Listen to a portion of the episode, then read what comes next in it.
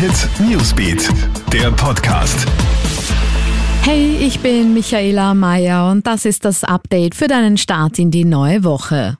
Eine Ausreisetestpflicht gilt ab Mittwoch für Nordtirol und innerhalb Tirols für den Bezirk Kufstein, und zwar vorerst für zwei Wochen bis zum 14. April. Der Grund für diese Maßnahme ist laut Land Tirol das verstärkte Auftreten der britischen Virusmutation mit weiteren Mutationsmerkmalen. Derzeit gebe es in Tirol 216 aktiv positive Fälle dieser Variante. Man wolle nun eine Ausbreitung in andere Bundesländer verhindern, heißt es. Bis Mittwoch sollen im Bezirk Kufstein aus außerdem noch die Testkapazitäten ausgebaut werden.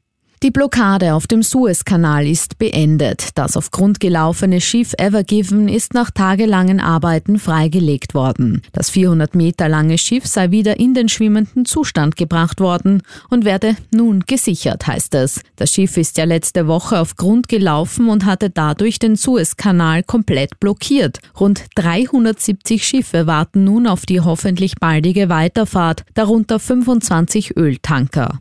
Und Österreichs Fußballnationalteam holt sich in der WM-Qualifikation den erwarteten Pflichtsieg. Die ÖFB 11 gewinnt am Abend im Happelstadion gegen die Färöer mit 3 zu 1. Die Tore erzielen Dragovic, Baumgartner und Kalajdzic. Die Färöer sind zwar zunächst in Führung gegangen, die ÖFB-Kicker können das Spiel aber schließlich drehen. Österreich liegt nun mit vier Punkten nach zwei Partien, zwei Zähler hinter Spitzenreiter Dänemark. Gegen die Dänen muss Österreich bereits am Mittwoch ran.